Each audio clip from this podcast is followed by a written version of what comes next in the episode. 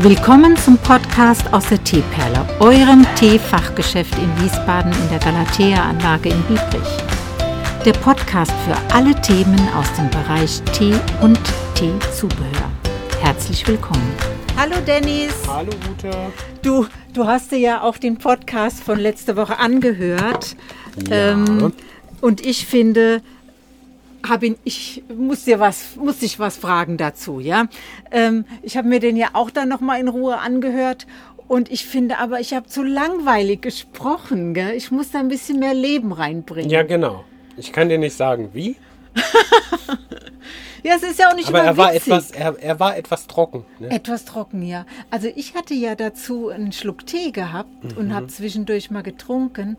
Aber der Hörer oder die Hörerin hat meistens das nur auf den Ohren und nichts in der Hand. Das stimmt. Hm, hm, hm, und ich hatte eigentlich, ja, dieses, nicht eigentlich, ich hatte das dritte Teekonzept vorgestellt. Ne? Mhm. Und muss aber sagen, dass ich wachrütteln möchte, ja, dass man mit Tee so viel bewirken kann, was zum Beispiel die Aufnahme von Mineralien angeht, Spurenelemente in ganz vielen dieser Mischungen, die wir im Regal haben. Und was hast du gerade abgepackt? Äh, Lemonverbene. Und schau mal, auf welcher Basis ist das denn? Warte, ich guck mal gerade aufs Etikett.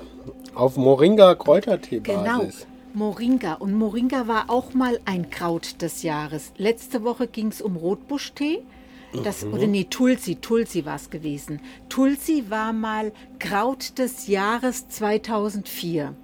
Und das okay. gibt es immer, dass irgendwas, irgendein Kraut des Jahres wird gekürt, wie so das Wort und das mhm. Unwort des das, Jahres. Das Unwort des Jahres, genau. Das kennst du, gell?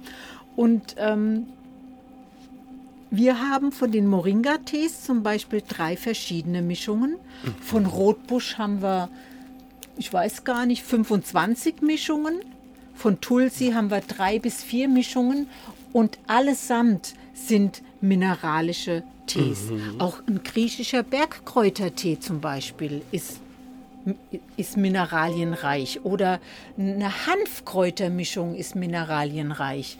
Und das wissen so viele gar nee. nicht, dass man mit einem Kräutertee den Körper mineralisieren kann. Und du? Ja, ich wusste das ja schon. Ich bin ja schon ein bisschen länger hier bei dir. Ich weiß ja, wie gut die tun. Ja, und es ist zum Beispiel so, wenn du davon eine Tasse trinkst oder dir angewöhnst, auch solche Tees immer zwischendurch zu trinken, dann ermüdest du auch weniger, wenn du dazu veranlagt bist oder jetzt so eine Phase hast. Im genau. Frühling hat man das oft so, so eine Frühjahrsmüdigkeit. Ne? Dann kann man solche Tees trinken. Oder eben noch besser diese Teetrinkkur machen. Genau.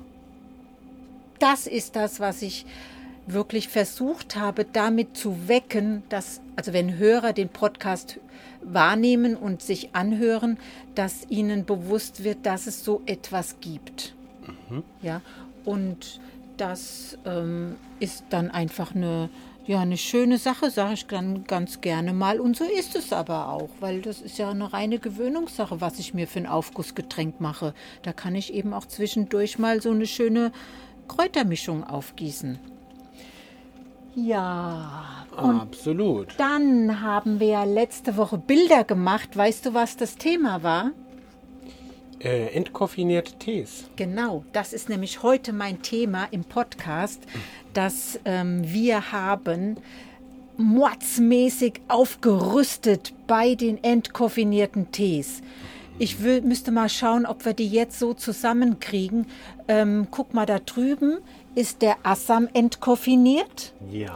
Hier unten die zwei, ich mache noch so grüne Bappele, haben wir den Ceylon und den Darjeeling entkoffiniert. Mhm. Hinter dir ist ein weißer Tee entkoffiniert. Mhm. Dann haben wir manchmal noch ein klassisches Sencherblatt entkoffiniert. Das ist nur jetzt heute leer.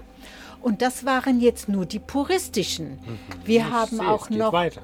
einen schwarzen Earl Grey entkoffiniert, mhm. einen Schwarztee Orange entkoffeiniert und im Grünteebereich aromatisiert noch jetzt ganz neu einen Earl Grey entkoffiniert. Mhm. die ganze Zeit hatten wir schon einen grünen Tee mit Erdbeernote. Und das bedeutet einfach bei diesen Tees, dass sie auf eine schonende Sauerstoffverfahren, so ein CO2-Verfahren ist, dass das Koffein oder Untergruppe Tein entzogen wird und das, der Restgehalt wird mit 0,01 bis 0,1 betitelt, also mhm. im Grunde geringfügig. Ne? Das ist also wirklich so, dass dann der, der anregend auf das Koffein aus dem Tee reagiert, ähm, das gar nicht spüren dürfte. Und ich habe gerne das Sortiment erweitert, einmal weil die Nachfrage da ist und zum anderen, wenn du ein Teetrinker bist, Dennis, mhm. dann trinkst du gerne Tee, weil du den Geschmack von dem Tee haben möchtest. Und dann kann eine Kräutermischung einfach nicht mithalten, weil das, das schmeckt stimmt. nach Kräuter. Genau, das schmeckt Kräuter, exakt. Genau. Und dann verstehe ich auch, wenn dann die Menschen sagen, oh, haben sie auch einen Teinarmen Tee oder entkoffinierten Tee. Und so fing das an und mittlerweile, wie viel sind es denn dann? Können wir die mal zählen? Zwei, drei, vier, fünf, sechs, sechs sieben, acht sind es heute. Und dann, also acht. Ist der eine, der gerade nicht da ist. Also im Grunde sind es neun. Und das ist schon eine, eine Ach, und wir haben noch den entkoffinierten Tee von Ronnefeld, der auch wieder aufgenommen ah. wurde im Aufgussbeutel. Stimmt. Das ist ein Schwarztee-basischer Aufgussbeutel. Also das ist schon dann ein, ein, ein enormes Sortiment. Und da habe ich doch letzte Woche, und da muss ich aber jetzt noch die Bilder zufügen, hoffe, dass ich das noch schaffe wenn ich es nicht schon, oder die Teile habe ich schon zugefügt, aber dann muss ich nochmal checken, ob die alle zugefügt sind, weil da fehlten zum Teil noch die Fotos von den Tees. Mhm. Also die, die Produkte ist schon eingestellt mit Text, aber die ähm, Bilder fehlten noch. Also da muss ich gucken, dass die fehlenden noch nachgetragen werden. Und das ist mein Thema heute, dass man einfach darauf mal bewusst macht, dass jetzt ähm, ja das ein Thema sein darf, ne? Wenn dass es auch nicht schlimm ist, wenn man entkoffinierten Tee trinkt. Nee, überhaupt nicht. Ja. Wie war denn dein Ostern? Oh, mein Ostern war ruhig. Ich habe mich dem, dem üblichen Familienwahnsinn entzogen. ja. Ach, ich habe mich an Ostern mit meinen beiden Töchtern getroffen und wir haben Erdäpfelkrapfen gemacht. Okay. Was ist das, Erdäpfel? Also Erdäpfelkrapfen sind gefüllte Nudeln und wir lieben sie gefüllt mit einer Kartoffel-Quark-Minze-Masse. Und das Besondere an den Krapfen ist, dass der Nudelteig selbst gemacht wird und ausgerollt wird und dann ausgestochen wird. Und dann kommt ein Füllungsklecksenfetter drauf, dann wird das runde ähm, Teigfladenteil umgeklappt und dann gekrändelt. Und wenn man äh, grendeln kann, das kommt aus Österreich, das ganze, die ganze Thematik, sagt man, also in Österreich, hier kennt man das ja nicht so, sagt man, wenn man grendeln kann, dann kann man heiraten. Okay. ja, und das wird dann in Salzwasser gekocht. Und wenn die dann gekocht sind, kann man die mit, mit zerlassener Butter und Semmelbrösel angereichert und einem frischen Salat dazu mhm. als Essen aufnehmen und man kann die auch so ähm, ein bisschen antrocknen auf dem Teller und dann super gut einfrieren. Das war unser Ostersonntagessen.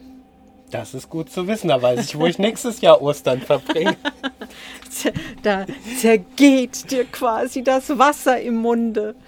Naja, ist jetzt schon wieder her, ne? Heute ist ja Dienstag und gestern war so ein Relaxing-Tag. Montag, also für viele war es jetzt ein verlängertes, richtiges Urlaubs- mhm. oder Feierwochenende. Wetter war schön bis durchmischt und von daher alles prima. Genau. Gut. Haben wir noch ein bisschen was zu tun? Ach, wir brauchen. Ja, wir haben immer was zu tun. Sag's, spreche es aus. Was brauchst wir du jetzt? Wir brauchen Etiketten. Ja, klar. Du mit deinen Etiketten immer. Du, du suchst extra die Tees aus, die keine Etiketten haben, gell? Ja, genau. Du bist ein Etikettenmonster. Genau. Tschüss, Dennis. Tschüss, Ute.